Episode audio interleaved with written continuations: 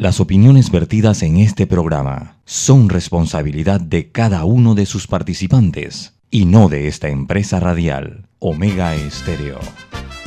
Son las 7 y 30 de la mañana, hora de un buen café y hora de Infoanálisis, el programa de información y análisis más profundo y actualizado de Panamá. Infoanálisis con Guillermo Antonio Adames, Rubén Darío Murgas y Milton Enríquez. Infoanálisis por los 107.3 de Omega Estéreo, cadena nacional.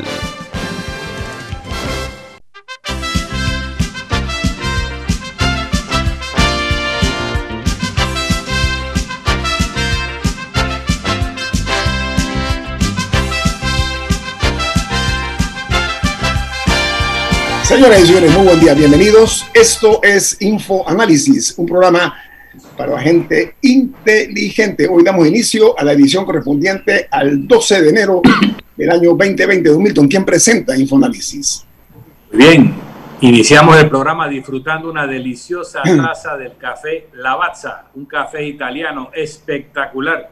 Usted puede conseguir en los mejores supermercados en cápsula, en grano o molido.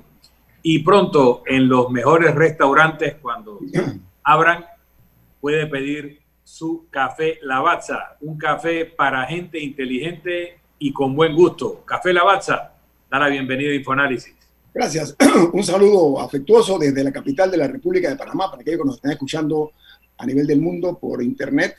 Saludo de parte del equipo de Infoanálisis. Camila Ames. Rubén Darío Murgas. Milton Enríquez. Y Guillermo Antonio Adame. Como todos los días en este programa, eh, nosotros vamos a conocer los titulares de primera plana en los diarios más importantes del mundo para que usted esté sintonizado con cuál es la realidad global y planetaria, como quiera llamarlo. Bueno, la noticia dice que México llega hoy a recibir el primer lote de vacunas anti-COVID de AstraZeneca Oxford desde la planta farmacéutica Leomont. Eso queda en Argentina. México registra una mortalidad eh, actualmente de 134.368 eh, fallecidos y, cuenta hasta este momento total de 1.541.633 casos positivos y 84.161 activos. Aunque seguro son muchos más, porque la tasa de mortalidad de México es tan alta que eso indica que es que no están, no están encontrando los casos antes de que se mueran. Sí, yo, yo, he escuchado esa, he leído esa tesis, Camila. Ok, en Colombia hoy se inicia el toque de queda nocturno en Bogotá. Eh, dice la nota que eh, se aplaza eh, la alternancia para efecto de las clases que empezarán en forma virtual en la ciudad de Bogotá. y el presidente Donald Trump, en un gesto agónico, acude a Texas a visitar el muro. Dice que el republicano hoy se presentará a El Álamo para eh, supervisar por última vez lo que fue una de sus promesas de campaña en el año 2016, construir un muro que separara México de los Estados Unidos. Y en Guatemala, el presidente de ese país, el presidente Yamateli, analiza opciones, incluido el cierre del país por el aumento de los casos de coronavirus. La nota añade que asegura que ha habido descuido de parte de la población, dice el jefe de Estado guatemalteco. Y en Chile, los números son realmente impactantes. Reportan 645.892 casos comprobados de personas infectadas y 3.970 casos nuevos se dieron ayer solamente.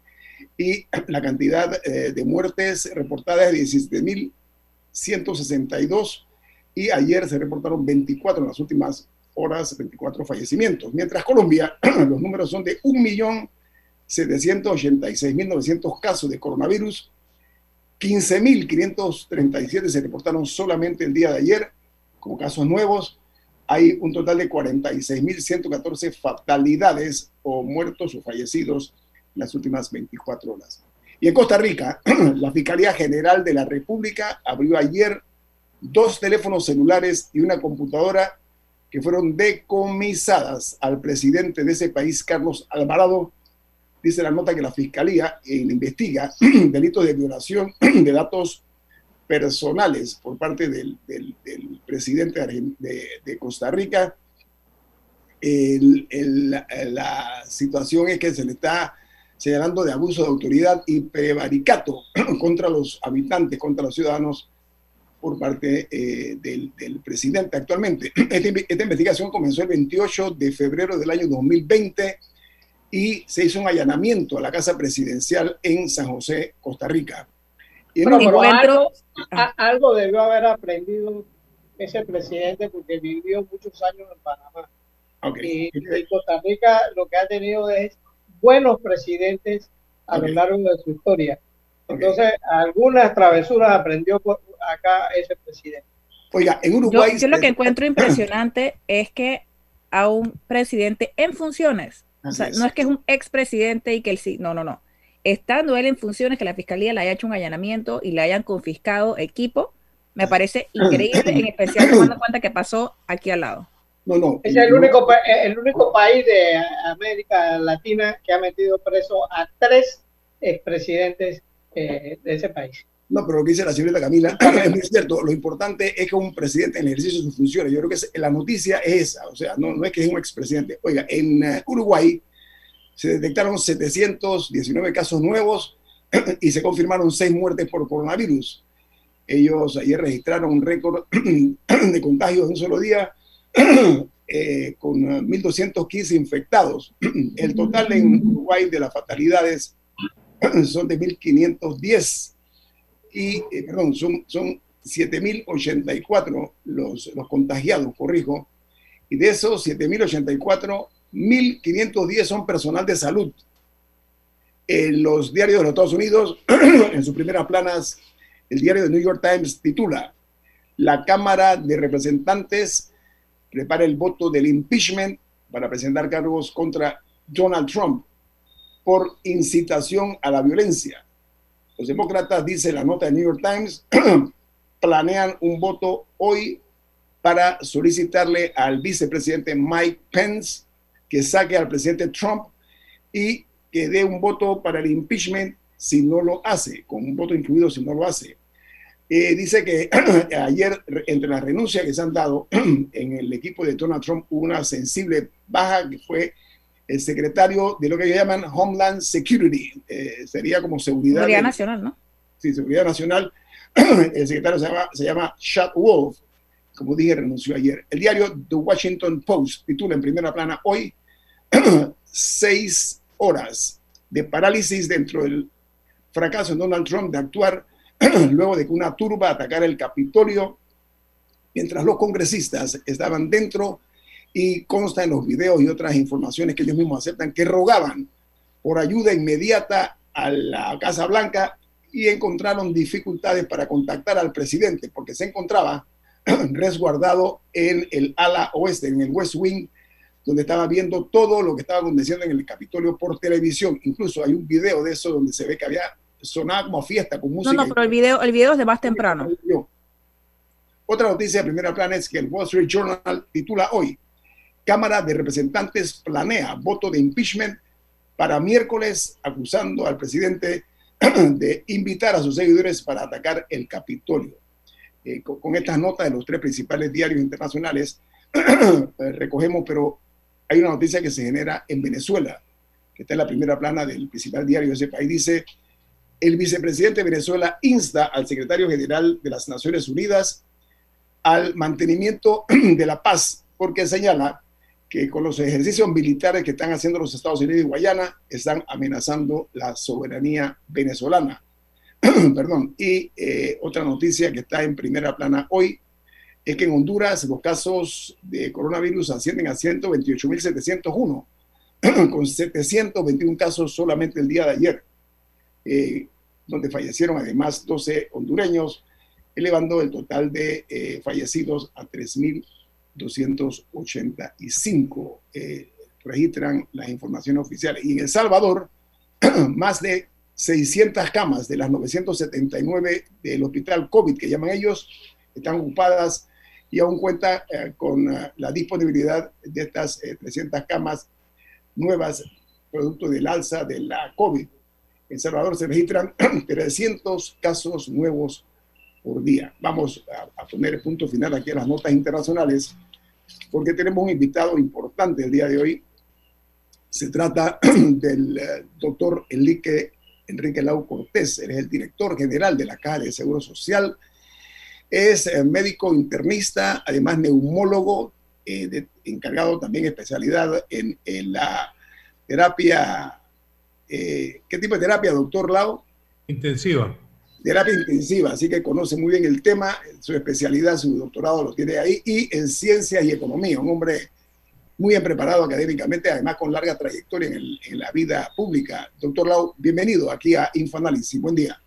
Muchas gracias, buenos días a todos, un placer estar aquí en este programa para gente inteligente. Muchas gracias, doctor Lau. Eh, comienza, eh, ¿quién quiere iniciar? Camila. Doctor Lau, en los últimos días, en los últimos, último par de semanas, no solamente se ha visto un incremento en el número de casos, sino también el número de muertes, mucho de lo cual se apunta al alto número de hospitalizados y a eh, la saturación hospitalaria. Pero a la gente le falta algo de información que se daba al inicio sobre, sobre, sobre los fallecidos, o sea, en qué condiciones se encontraban, dónde se encontraban, más o menos qué porcentaje de personas están muriendo en el hospital cuántos no llegan al hospital, más o menos cuánto es la distribución en ese sentido. ¿Y por, qué ya no se da esa información que al inicio, se daba con, edad, corregimiento, hospital específico de la muerte? ¿Por qué eso ya no se da? Muy bien, buenos días. Eh, la Estrategia Nacional contra el COVID busca enfrentar todas las áreas que involucra esta pandemia que no solamente se circunscribe a los aspectos sanitarios, sino que también golpea duramente la economía y afecta la capacidad del Estado para poder disminuir esa brecha de inequidad que tenemos con los grupos vulnerables. Por lo tanto, el enfoque tiene que ir dirigido a atender tanto los aspectos sanitarios para que estos estén fortalecidos y que permitan que se pueda desarrollar actividades económicas para lograr los recursos y poder financiar todos los gastos que se ocasionan con la pandemia y al mismo tiempo tener recursos para poder contribuir con aquellas personas de grupos vulnerables, dándole el apoyo sobre todo frente a la pérdida de una cantidad importante de empleos. Esto llevó a que existiera una apertura económica. Con la apertura económica hubo más gente en la calle.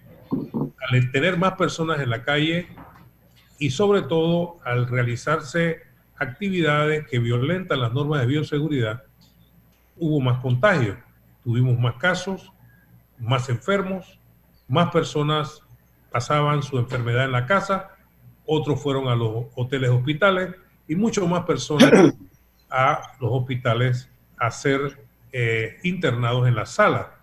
Y de esos se estima que cerca de una quinta parte, una cuarta, una quinta parte va a ir a cuidados intensivos. El 50% de los pacientes que van a cuidados intensivos en las informaciones mundiales fallecen. Eh, y Panamá no es una excepción. Por lo tanto, eh, efectivamente estamos teniendo una gran cantidad de pacientes que están llegando a nuestros hospitales en malas condiciones. Y aquí quiero hacer un llamado a la población. Existen síntomas de alarma eh, y, datos que podemos tener. Cuando una persona tiene COVID, puede tener lo que algunos científicos han llamado hipoxia feliz o hipoxia alegre, es decir, se le baja la cantidad de oxígeno a, a, niveles muy peligrosos, pero la persona no se da cuenta que está mal. Es más, no se siente tan mal. Por eso es que es importante que las personas, que no importa dónde estén, utilicen un oxímetro para medir la saturación de oxígeno. Y existe un punto de alarma.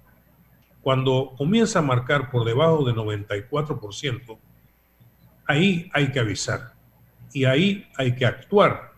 Entonces, efectivamente. ¿Y qué, vale ese aparato? no, hay de todos los precios.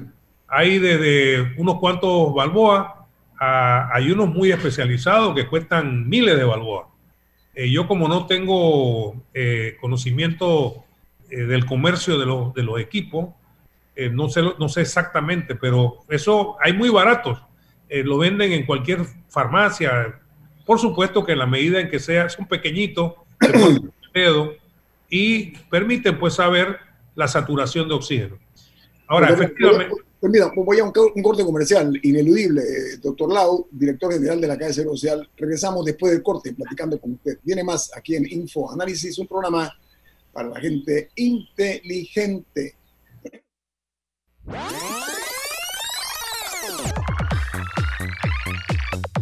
Omega Stereo tiene una nueva app. Descárgala en Play Store y App Store totalmente gratis. Escucha Omega Stereo las 24 horas donde estés con nuestra aplicación 100% renovada.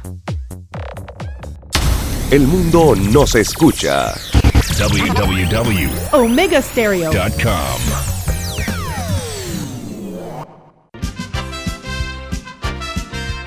Ya viene InfoAnálisis, el programa para gente inteligente como usted.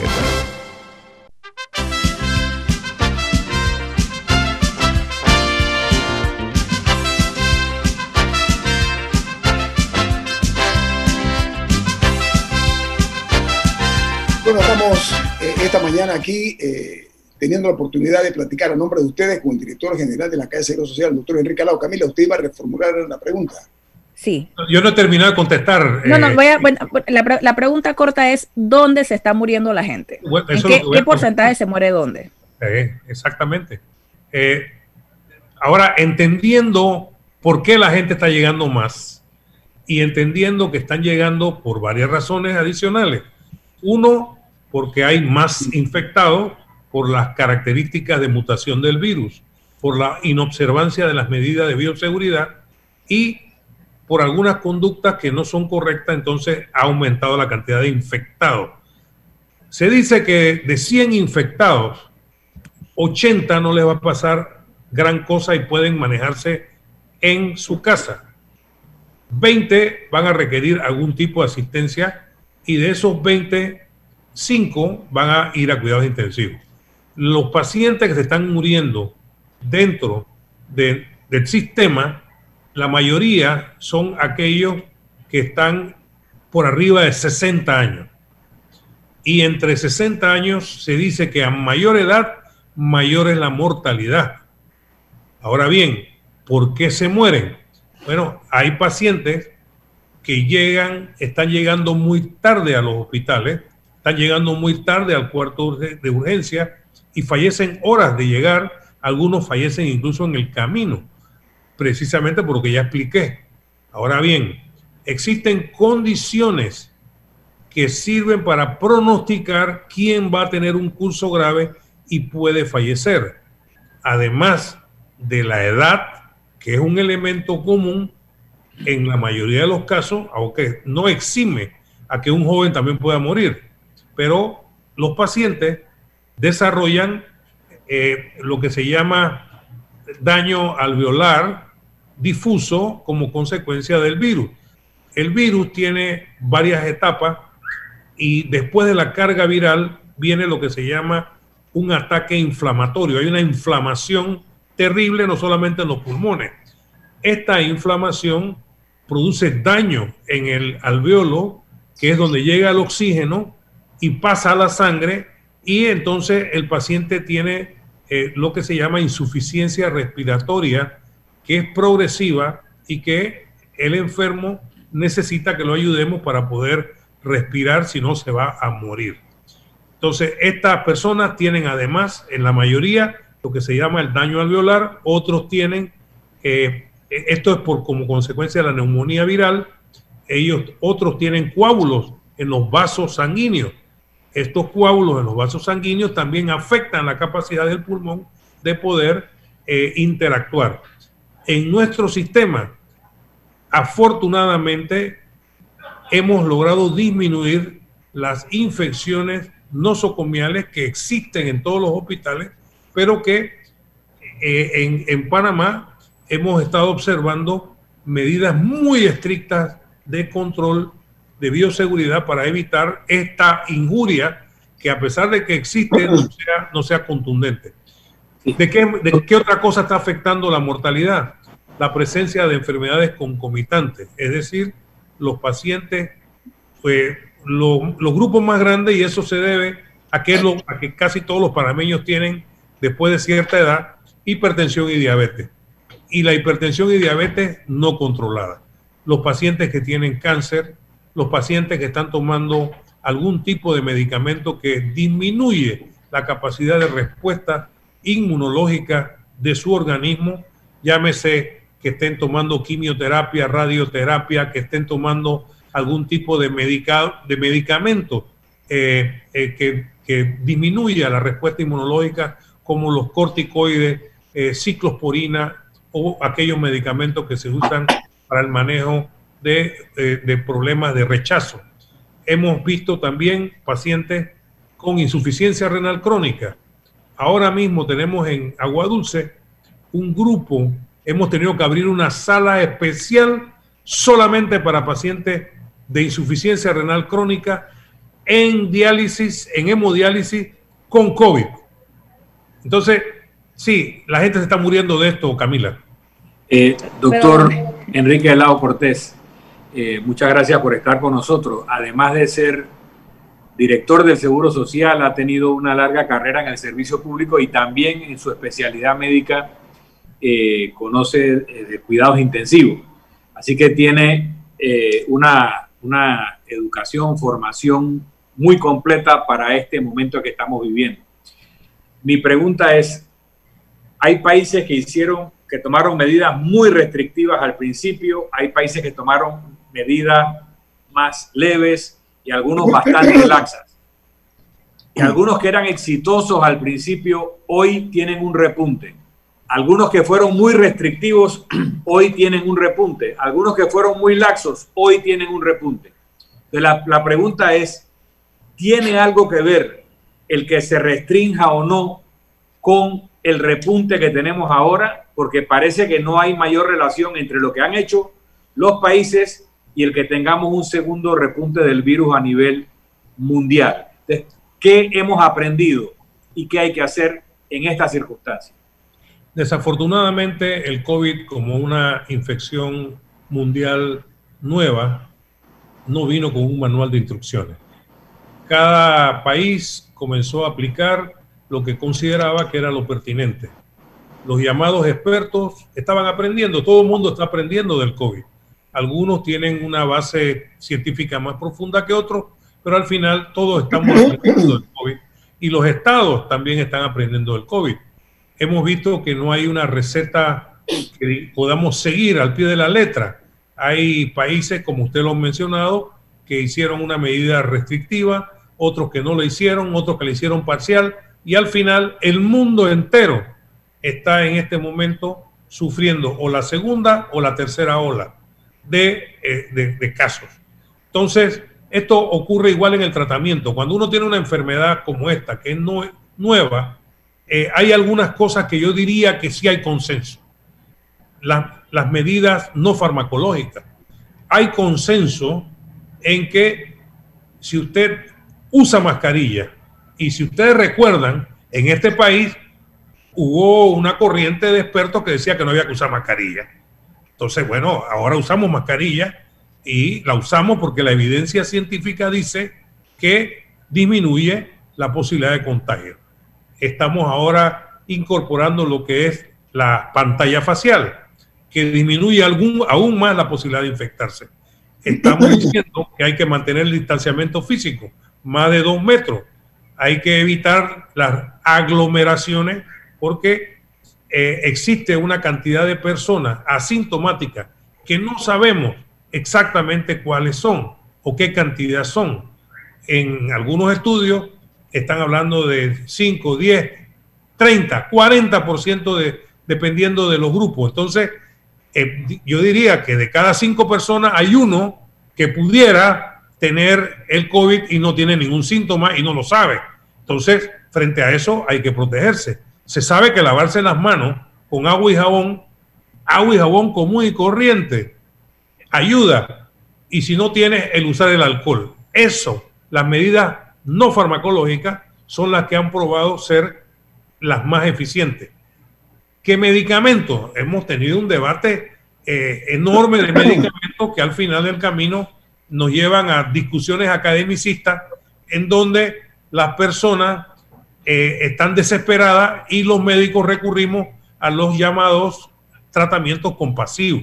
Ahora, doctor eh, Lao, ¿qué hay de, cierto que en el segundo se daba la hidroclorocina y que después se suspendió? Nosotros hemos seguido utilizando las recomendaciones del ente rector, que es el Ministerio de Salud. En la caja del Seguro Social, nosotros no utilizamos tratamientos espontáneos separados, sino que cumplimos con las recomendaciones del Ministerio de Salud. Cuando el Ministerio de Salud recomendó, mediante una comunicación formal, la eliminación de la hidroxicloroquina del tratamiento, nosotros la eliminamos. Cuando la Organización Mundial de la Salud volvió a aconsejarla y el Ministerio de Salud nos dijo que quedaba criterio médico, nosotros también lo hicimos. Es decir, las recomendaciones que se hace al cuerpo médico, los, lineamientos o guías de atención son basadas en las recomendaciones oficiales que hace el Ministerio de Salud como ente rector. Doctor Lau, usted participó ayer en una reunión en la que estuvo el presidente de la República también, como, eh, y usted estaba ahí como parte del equipo de coordinación de las vacunas. Sabemos que las vacunas llegan la próxima semana, pero la población todavía no ha sido informada sobre cuál va a ser el método de vacunación. Y le pongo como ejemplo que en la primera fase están, salen incluidos los mayores de, de 16 años con discapacidad, pero nadie ha escuchado si tienen que ir a algún lado, si los van a llamar, si se tienen que inscribir, si tienen que ir a Senadis, etcétera. ¿Cuál va a ser la metodología de vacunación en la primera etapa? ¿Qué debe la gente esperar? En tres minutos se puede, doctor Lau, por favor. Eh, va a ser muy sencillo. Eh, mi presencia ahí fue, eh, desde el punto de vista técnico, los que tienen que informar eso son los que manejan la comunicación del Estado, porque esto tiene que hacerse de una manera formal. El Ministerio de Salud lo va a hacer de una manera formal a través de los canales oficiales en donde se van a dar todos los detalles. Para evitar confusiones, no nos está dado a que todos nosotros estemos dando opiniones al respecto. Muy bien. Milton, tenemos tres minutos. brevemente. Eh, eh, comentábamos entre nosotros ayer que en estos tiempos tenemos a fanáticos hablando como científicos y a científicos hablando como fanáticos y se ha generado unas polémicas tremendas sobre el uso de tal o cual medicamento. Con lo que usted acaba de decir sobre las guías del Ministerio de Salud de la OMS, que en algún momento se usaba la hidroxicloroquina, después no, después sí, o la ivermecticina, que no la mencionó, pero hay varios medicamentos controversiales. Yo quisiera saber si hay alguna relación entre el momento en que logramos bajar de, de 41 fallecidos por día a 9 fallecidos por día, y ahora de nuevo 45 y 50 fallecidos por día, el cambio de terapia, o es que no tiene ninguna relación y la causalidad de esa muerte no tiene nada que ver con el cambio de parámetros. Dos minutos, director. bueno, yo como hombre de ciencia eh, me fundamento en las evidencias. Todavía nosotros en Panamá no hemos completado la investigación que se está haciendo con relación a la influencia de un tratamiento o no con relación a la mortalidad no se ha terminado. Pero este, hay corrientes, eh, lo que dan hidroxicloroquina y eh, quiero decirle que la ivermectina ya fue aprobado por el FDA y está incluido dentro de los lineamientos panameños. Eh, así las cosas, la respuesta ahí es no lo sé, porque no hay la evidencia científica que soporte que la disminución de la mortalidad se debió o no al uso o al no uso de algún tipo de, tratamiento. Gracias. regresamos a mi pregunta original. ¿Qué porcentaje de las personas están muriendo en casa y cuántas personas están llegando a un hospital? Porque una de las mayores críticas es que hay gente que llama a una ambulancia, no la consigue, eh, llama por ayuda, no la consigue, no hay camas, pero ¿qué porcentaje de personas están muriendo en sala? ¿Cuántos están muriendo en UCI y cuántos están muriendo en casa? Eh, nosotros de marzo a diciembre recibimos 200.700 llamadas a ambulancia. Tenemos 55 ambulancias a la caja del Seguro Social. De esas 200.700 ambulancias, nosotros logramos trasladar 40.000 porque las otras no ameritaban traslado. Además de la llamada falsa que no hemos anotado. Eh, de esos, eh, se, eh, se, atendieron, eran 25.700 pacientes asegurados y los otros eran no asegurados, pero igual, los atendimos igual. 14.695 eh, eran por COVID. De esos que eran pacientes por 14.695 que fueron trasladados, todos fueron a recibir atención eh, en los, nuestros hospitales. De esos pacientes, eh, ninguno se murió en el camino. La mayoría lograban entrar a la sala, pero morían en los primeros tres días. Por supuesto que hubo algunos casos que llegaban en tan malas condiciones que a las horas de estar en la sala o en cuidados, eh, perdón, o en urgencia fallecían. Tengo un corte comercial, doctor Tengo un corte comercial, discúlpeme. Eh, vamos al corte comercial. Esto es Infoanálisis, un programa para la gente inteligente. Omega Stereo tiene una nueva app. Descárgala en Play Store y App Store totalmente gratis. Escucha Omega Stereo las 24 horas donde estés con nuestra aplicación totalmente nueva. ¿Les suena esto? Ofertas, pedidos, facturas, órdenes de compra, entrega, contratos, recibos, etc. Los documentos importantes están ahí, en algún lugar. Ojalá supiera dónde y cómo encontrarlos cuando realmente los necesita, sin perder tiempo ha llegado la hora de la gestión documental electrónica. Los documentos se escanean y guardan digitalmente de forma automática y centralizada. Llámenos al 209-4997 para un demo sin compromiso. Solutexa, expertos en digitalización y gestión documental. Ya viene InfoAnálisis, el programa para gente inteligente como usted.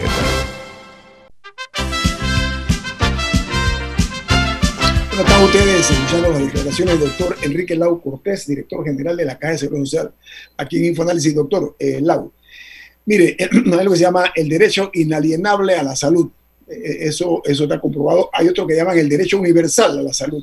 eso son conceptos que tienen su fondo su forma. Pero yo quiero referirme específicamente a la parte financiera de la Caja de Seguro Social, porque por décadas hemos visto que eh, se desconoce, hay un déficit actuarial y nadie sabe los números, se desconoce totalmente. Las administraciones anteriores han ido ocultándolo o han dejado a un lado esta información y ha habido cierta, cierto desentendimiento con, con, la, con la, población. Ahora, el, la situación es que el actual balance entre los temas de la salud, la parte social, la parte económica, exigen eh, que haya información y esto el presidente anunció el 2 de enero el 2 de enero, que el próximo 18, 18 de enero, que falta unos cuantos días, se iniciará un proceso para tratar la crisis de la Caja de Seguro Social que irá en forma paralela con el, lo que se conoce como el diálogo, el, día, eh, perdón, el diálogo Pacto Centenario.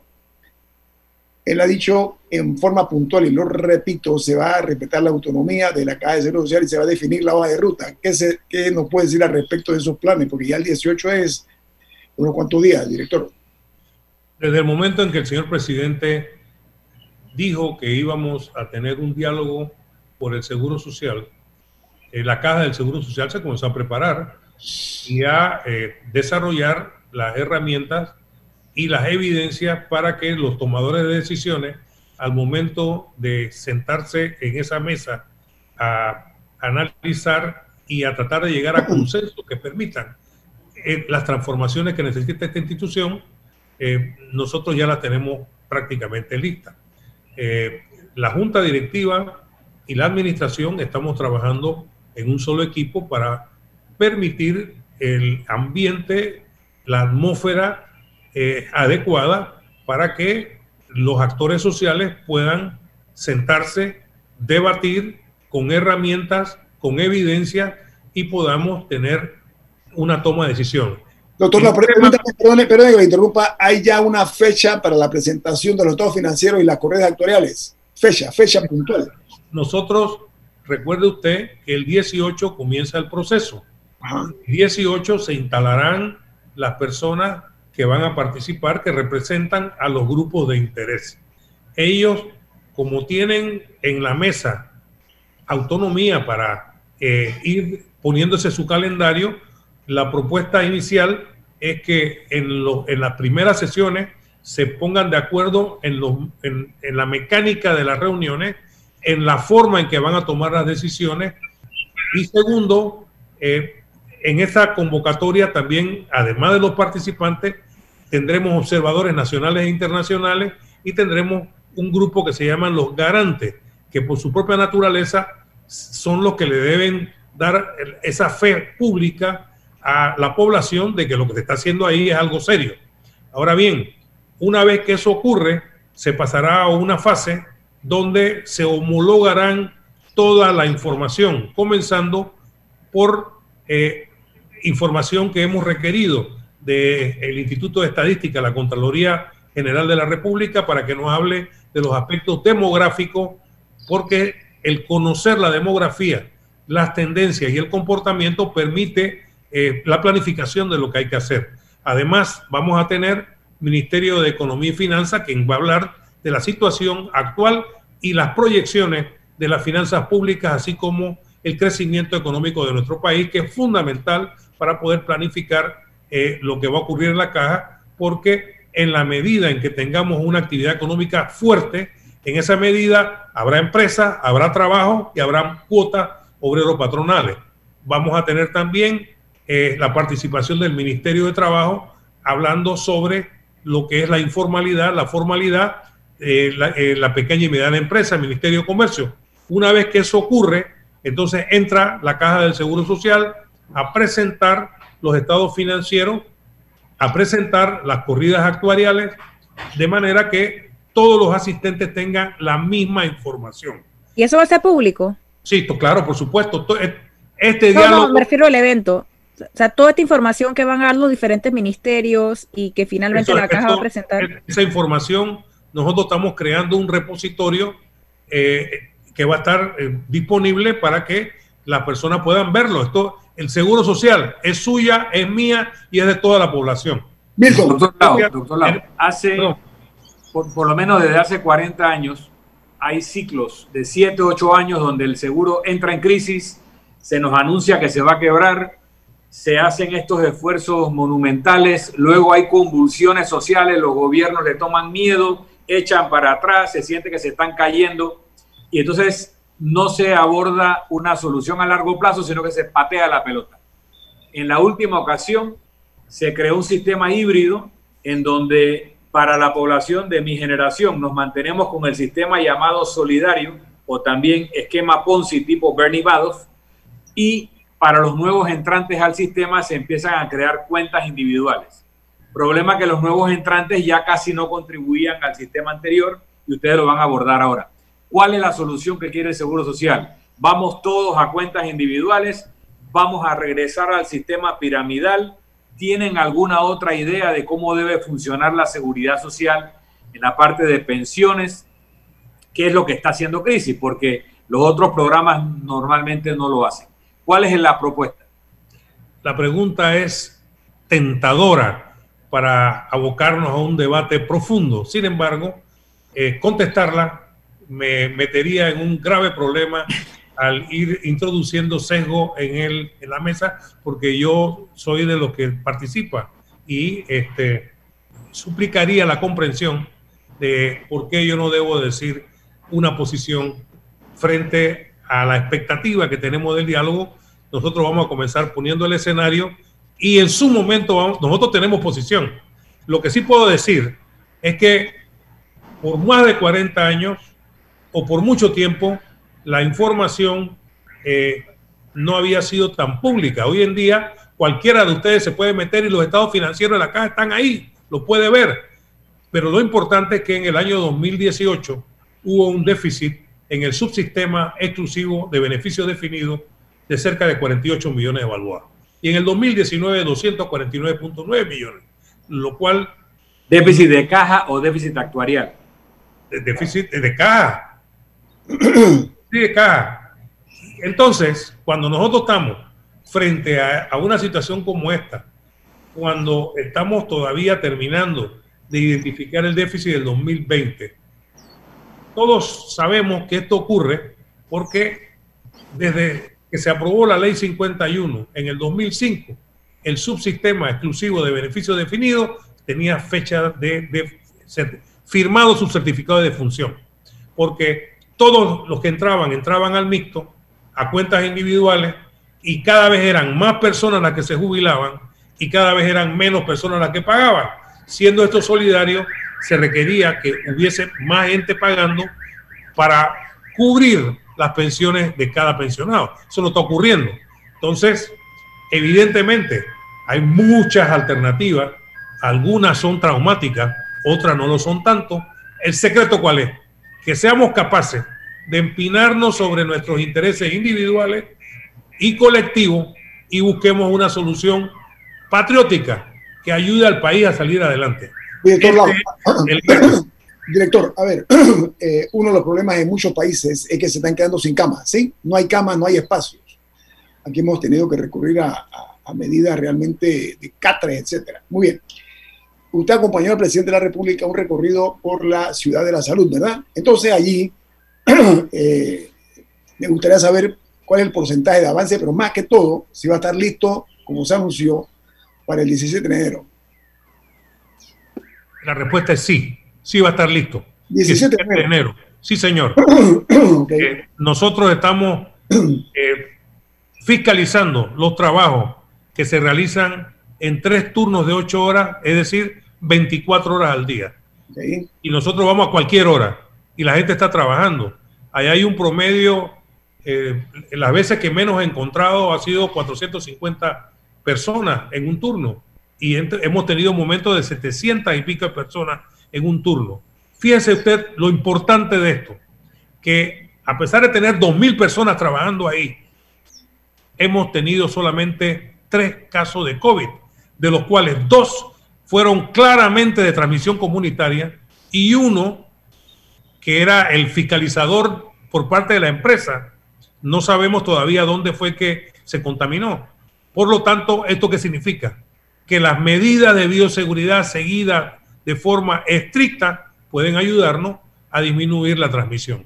Pero, director, permítame, eh, porque no únicamente tener habilitado la parte física del local, sino también los insumos, los, el equipo de médicos, etcétera, ya eso está debidamente eh, coordinado el día de hoy, cerrando esta transmisión, tengo una reunión para recibir los informes de las instrucciones que dimos desde hace dos meses que, se decidió que esto se iba a hacer, eh, donde yo debo recibir exactamente cómo la cantidad de gente que vamos a necesitar, el número de médicos, el tipo de especialidades, eh, la cantidad de enfermeras, eh, técnicos de enfermería, la gente de farmacia, los de nutrición, las personas que tienen que ver con los laboratorios, los camilleros, etcétera. Esto es una operación muy compleja, pero nosotros la estamos enfrentando con inteligencia, como es su programa, y además planificando de manera correcta.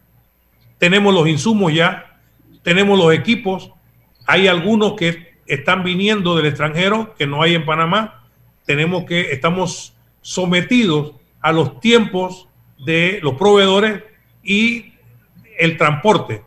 Pero nosotros estamos haciendo lo imposible para cumplir con ese eh, propósito de que abre el 17, que hagamos una obra en el tiempo que se dijo sin adendas. Doctor Lau, usted mencionó una palabra más temprano hablando del seguro, que era la solidaridad. Y una de las quejas de la población es que sienten que no ha habido solidaridad por parte de ciertos funcionarios, eh, no solamente por la violación de medidas de seguridad, en el caso específico de la caja, la persona a la que se apunta es al, director médico del complejo, al doctor Croston, que días después de, de, suspenderle las vacaciones a todo el personal médico, estaba en Hawái. Dice él que por un tema de la hija, pero asimismo seguro mucha gente del personal médico tenía eh, compromisos familiares que atender. Y se abrió una investigación. ¿Cómo avanza esta investigación contra el doctor Croston? dos minutos, Perdón.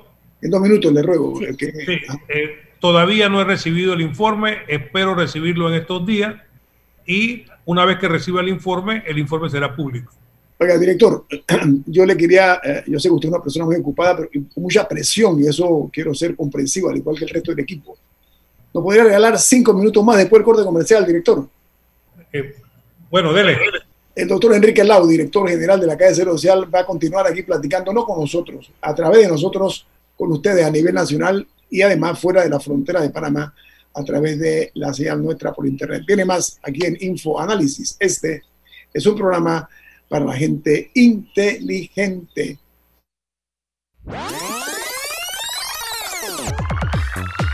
Omega Stereo tiene una nueva app. Descárgala en Play Store y App Store totalmente gratis. Escucha Omega Stereo las 24 horas donde estés con nuestra nueva app.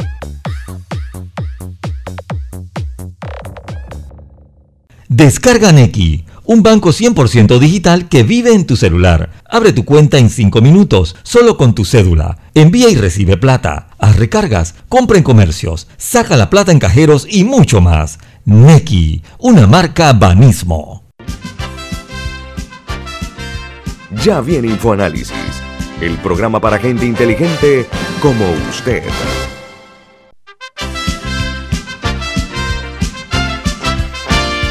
Bien amigos, vamos a entrar en la parte final ya con el doctor Enrique Lau, siempre nosotros abusando del tiempo de personas tan ocupadas. Don Rubén. Doctor Enrique Lau, usted tiene un jefe es muy conocido, que es la famosa junta directiva de la Caja de Seguro Social. Pero que yo sé que usted tiene, eh, como todos los directores, tiene muchas presiones de la junta directiva. Y, son famosos los favores que piden los miembros de la junta directiva. ¿Qué le recomienda a usted al futuro de cómo se debe manejar la selección de la Junta Directiva de la Caja de Seguros Social? Bueno, este, yo en primer lugar quiero decirles que yo no sé cómo era antes, ¿no? Pero a mí no me piden favores. Eh, yo no estoy aquí para hacer favores. Eh, tal vez por eso eh, no soy muy simpático y yo eso lo entiendo. Nosotros estamos aquí para hacer un trabajo que en realidad mi jefe son los asegurados. Esos son los, los reales jefe de todos los que estamos aquí, incluyendo a la junta directiva. Así que yo sí puedo decirle que a mí ningún miembro de la junta directiva me ha pedido ningún favor. Oiga, director, ya, ya dos minutos, se me puede responder en dos minutos. El presidente de la República dijo que hay que ser creativo. Estoy subrayando lo que el, jefe de Estado dijo. Y además habló eh, de que opciones a corto, mediano plazo para eh, eh, que no involucren medidas paramétricas me explica rapidito cuál es la posición de usted con relación a esa postura del presidente, por favor. Nosotros estamos de acuerdo con el presidente y nosotros, la posición de nosotros eh, van a ser medidas creativas y que no afecten el bolsillo ya golpeado de los panameños. Digamos, una, una de las medidas creativas para... No, no puedo, no puedo, mi querido amigo, porque eso contaminaría el diálogo. Una pregunta, eh, doctor eh, Lau. La Constitución habla de la seguridad social y de los programas, no habla de una caja de seguro social. Hoy en día eh, tenemos un organismo enorme con un presupuesto realmente tal vez mayor que el canal, me imagino que sí, que es un sistema hospitalario, perdón, un sistema de pensiones y una aseguradora de riesgos profesionales. No han considerado separar en tres entidades distintas estos servicios. Hay diferentes posiciones que me imagino que se van a encontrar en el diálogo. Hay posiciones a favor de conservar la institución como está, otros de partirla en dos, otros de partirla en tres. Eh, eso es materia del diálogo, mi querido Milton. Pero lo van a una, ah, una, pregunta, una pregunta final hay, han circulado muchas guías de, qué hacer si te da COVID, muchísimas cosas. Pero ¿cuáles son tres consejos que usted le da a alguien que lo diagnostican hoy con coronavirus? ¿Qué le recomienda que haga? Tres consejos. La persona tiene, es asintomática, sintomática o tiene datos de insuficiencia respiratoria porque esto no es igual para todo el mundo. Uno, un consejo para cada uno. bueno, el, el primero consejo común eh, en primer lugar, aislamiento. Usted tiene que estar aislada porque al ser diagnosticada por COVID, usted está transmitiendo el virus y puede contaminar a otros.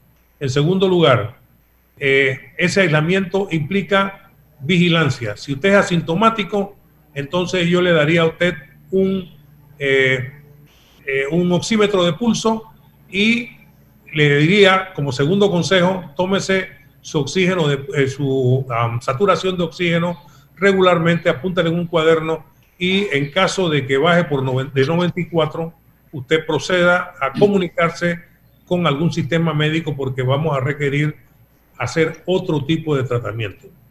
Y eh, el, tercero, eh, yo diría que tiene que ver con las medidas generales que usted tiene que tomar, con su familia, por ejemplo. Medidas generales de que usted, si va a estar en contacto con su familia por alguna circunstancia, tiene que estar muy distante físicamente, tiene que usar cubreboca, usted tiene que lavarse las manos y usted tiene que seguir las medidas no farmacológicas.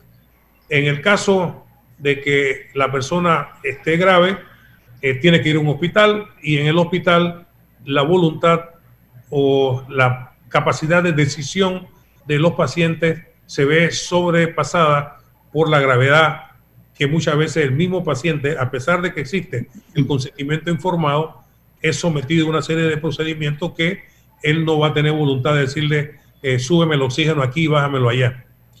Es lo que yo podría decir. Doctor Enrique Alau, eh, director general de la Caja de Salud Social, doctor, muy agradecido por sus valiosos aportes y su respuesta a inquietudes que a través de nosotros deben tener miles de panameños. Se aprecia mucho su tiempo, doctor Lau, y éxito en su gestión.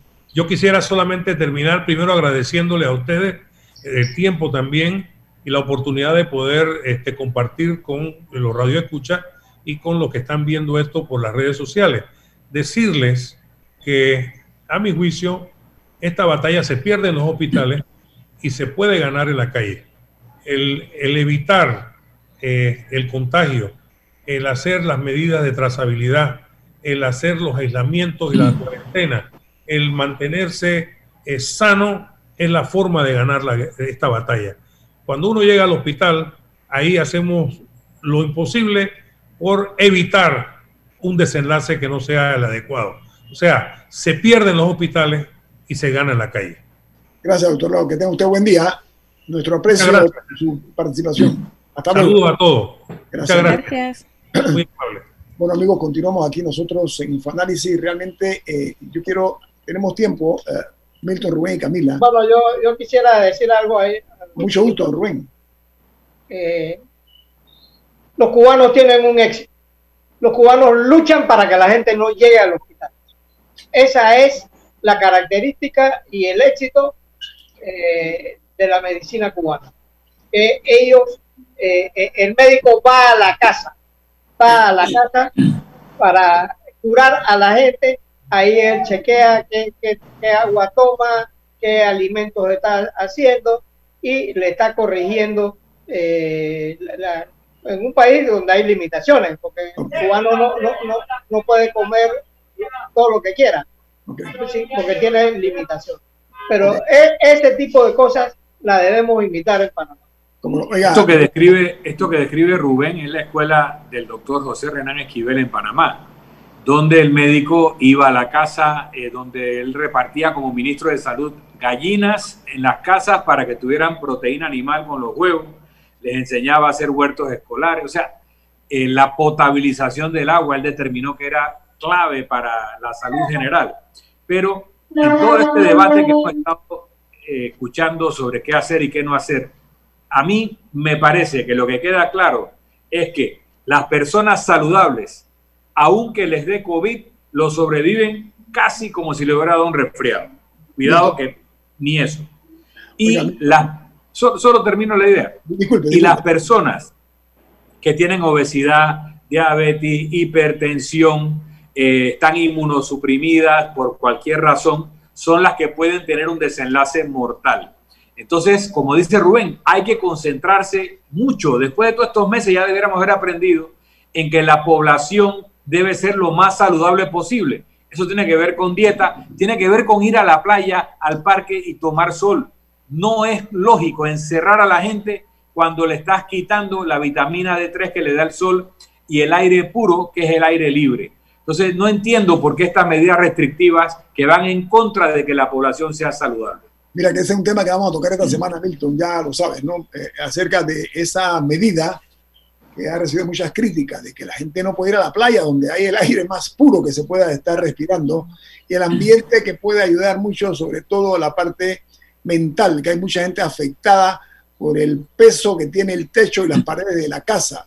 Y una forma de mitigar ese impacto es precisamente la playa, que aquí lo que nos sobran son playas, no estoy hablando específicamente de determinados proyectos de playa, ni mucho menos.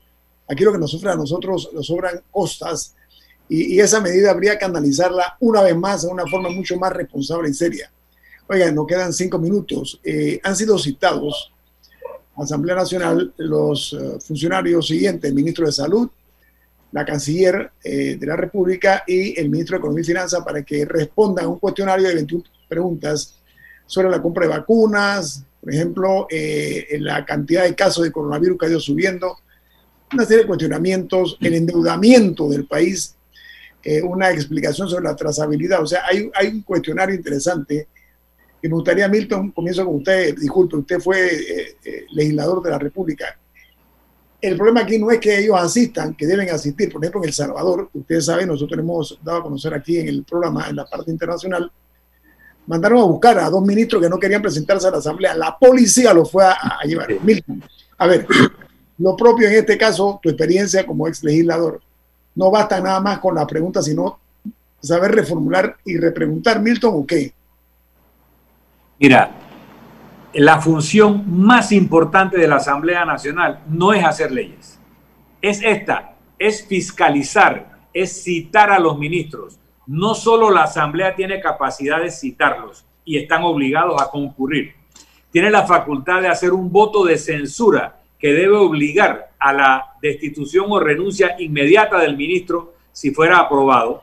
Así que hay mecanismos para que la Asamblea obligue a los funcionarios a rendir cuenta. Yo recuerdo cuando presidía la Comisión de Presupuestos que un día Mario Galindo, ministro de Hacienda, ante unas interpelaciones que le hicimos, me dijo, fuera allá de, la reunión, esta es la función más importante de ustedes, obligarnos a los ministros a venir a rendir cuenta. A mí me gusta la iniciativa, estaba demorada la Asamblea en, hacerlo y reconozco no solo la iniciativa y a quienes han sido citadas, quienes han sido citados, sino quienes firman. Firman diputados de varios partidos, los independientes del CD, del panameñismo y del PRD.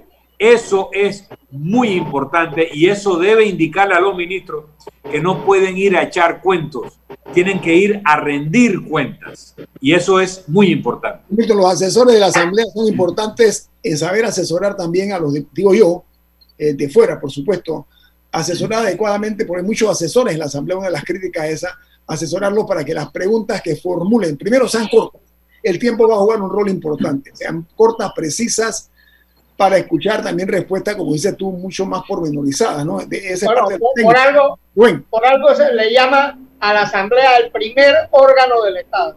El primer órgano del Estado es el órgano legislativo, no es el órgano legislativo.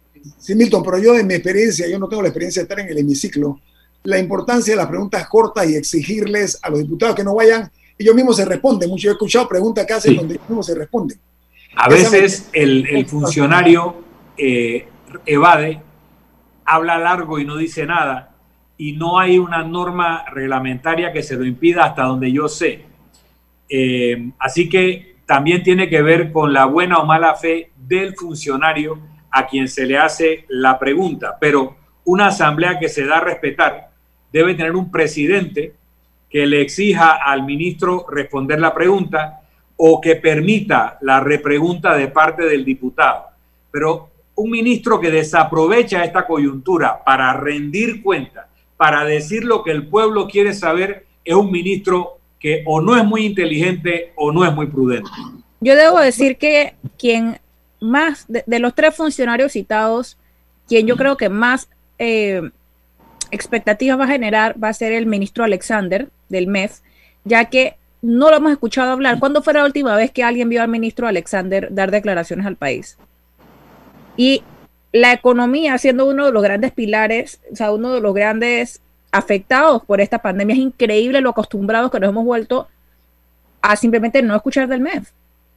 Así que, así que verdaderamente tengo curiosidad por ver qué, qué, qué se le preguntará y qué dirá el ministro Alexander, en especial cuando hay varias irregularidades. Por ejemplo, ahora vemos que los hoteles se están quejando a, Patel, la Asociación Panameña de Hoteles creo que significa, se está quejando de que les deben millones de dólares que no les pagan desde junio por brindar un servicio al Estado al funcionar como hoteles hospitales a un precio bastante bajo, creo que son como 15 dólares por noche. Sea, tampoco es que los hoteles están cobrando 200 dólares la noche y, y, están atendiendo a personas enfermas, están teniendo que tener varios, varios gastos. Y si es un servicio constante, no entiendo por qué la dificultad en pagar. Y supuestamente es el MEF y la Contraloría quienes deben proceder, no el Ministerio de Salud. Para, para, así que son esas cosas que el ministerio, el ministro debe poder responder. No tenemos que irnos. El equipo de Infoanálisis. Nos tenemos que ir disfrutando una deliciosa taza del café Lavazza, un café italiano espectacular. Café Lavazza, un café para gente inteligente y con buen gusto. Despide Infoanálisis. Nos vamos y nos vemos. Hasta mañana. Ha terminado el infoanálisis de hoy. Lo esperamos mañana, de 7 y 30 a 8 y 30 de la mañana, para compartir la información y el análisis más profundo e ilustrado de Panamá. Infoanálisis con Guillermo Antonio Adames, Rubén Darío Murgas y Milton Enríquez. Infoanálisis por los 107.3 de Omega Estéreo, cadena nacional.